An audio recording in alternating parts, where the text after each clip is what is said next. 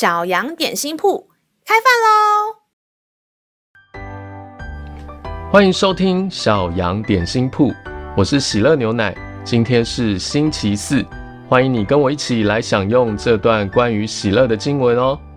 今天的经文是在箴言十五章二十三节，口善应对，自觉喜乐，化合其实，何等美好！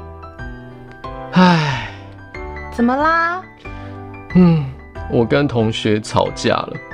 明明只是在玩，在聊天，他就觉得我在笑他。那你跟他道歉了吗？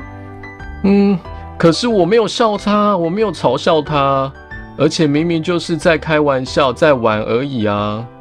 但是你不是他，你怎么会知道他的感受呢？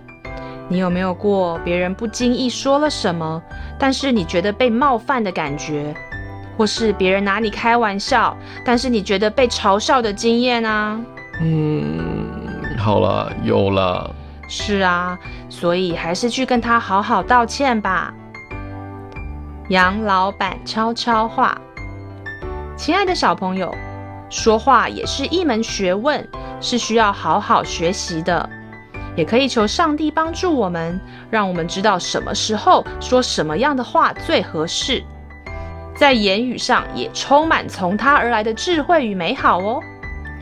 让我们再一起来背诵这段经文吧，《箴言》十五章二十三节：口善应对，自觉喜乐，化合其实，何等美好！《箴言》十五章二十三节：口善应对，自觉喜乐。话合其实，何等美好！